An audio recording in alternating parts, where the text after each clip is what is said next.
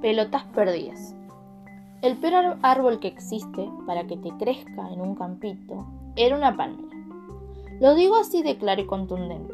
Es un axioma, un principio indiscutible. Puede ser que además de ser indiscutible, sea un principio inútil. Uno de esos conocimientos que no sirven para nada. Y eso por muchas razones. Por empezar, porque es probable que para cualquiera que tenga menos de 30 años, la palabra campito no signifique nada. Y no signifique nada precisamente porque los campitos están virtualmente extinguidos, como el asno salvaje sirio o el leopardo de Zanzíbar. Antes de seguir adelante, aclaro que los ejemplos que acabo de anotar los sé por internet y no porque sea especialista en zoología. En mi niñez existían en los barrios dos tipos de canchas de fútbol en las que los pibes podíamos jugar. Las canchitas y los campitos. Hoy, como ya soy un adulto y por lo tanto se me han agarrotado los reflejos para captar el mundo completo, tengo que hacer un esfuerzo para fundamentar la diferencia entre unas y otros. ¿Qué era lo que volvía campito al campito y canchita a la canchita? Digamos que cuando el terreno era más bien salvaje, cimarrón, apenas un poco más evolucionado que un baldío, recibía el nombre de campito. En cambio, cuando se trataba de un territorio más cuidado, con postes de madera para los arcos, o con pastizales y yuyos solo en la periferia del campo del juego, por ejemplo, alcanzaba el rango mucho más honorable de canchita. En Castelar existían, por supuesto, unas cuantas canchitas y numerosos campitos.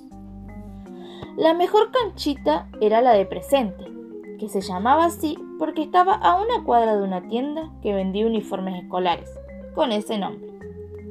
No se imagina el lector que era una canchita demasiado preparada.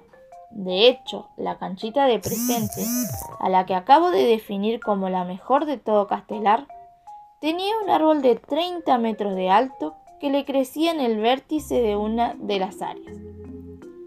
Un verdadero, un verdadero obstáculo. Cuando te tocaba atajar hacia ese lado, no solo tenías que eludir a tus rivales, sino el tronco desmensurado del maldito eucalipto que había tenido la pésima idea de crecer en ese sitio. Ahora, si esa era la mejor canchita, se podrá imaginar querido, querido lector, como decía ser el peor de los campitos. Pero éramos gente de conformarnos con poco. En mi barrio, de hecho, en ese barrio que florecía alrededor de la esquina de Guido Hispano y Blanco Escalada, no teníamos ni canchita ni campito. Una combinación de muchas casas y poca suerte nos volvía indigentes en la materia y nos condenaba a jugar únicamente en la calle. Cerca de nuestro barrio estaba la canchita de la calle Bochardo. Linda canchita, con un arco de madera y todo. Pero ahí está el asunto. Quedaba cerca de nuestro barrio, pero no en nuestro barrio. Y eso hacía que les perteneciera a otros pibes y no a nosotros. A veces nos aventurábamos a usurparlo, pero tarde o temprano sus legítimos dueños nos sacaban carpiendo.